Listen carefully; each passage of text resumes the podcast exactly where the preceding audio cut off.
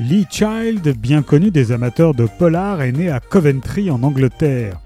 Il a travaillé pour des émissions de divertissement pendant 18 ans avant de s'installer à New York et de se lancer dans l'écriture. Son premier roman, Du fond de l'abîme, est devenu rapidement un best-seller international et a remporté de nombreux prix. Son héros, Jack Reacher, est devenu très vite un personnage iconique interprété par Tom Cruise au cinéma est devenu depuis 2022 le héros d'une série télévisée. Le revoici avec Le temps du passé qui paraît au livre de poche. Au bord de la route, le pouce levé, Jack Reacher est bien décidé à traverser les États-Unis en stop quand, dans les bois du New Hampshire, un panneau lui indique une ville au nom familier, Laconia, où son père est décédé et y est né. En y faisant un détour, il découvre qu'aucun Richer n'y a jamais vécu. Lui aurait-on menti?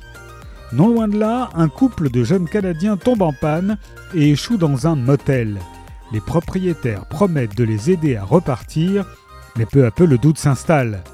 Les chemins de ces personnages se croisent dans de terribles circonstances, car la mort rôde dans les parages et Richer, fidèle à lui-même, va devoir s'en mêler.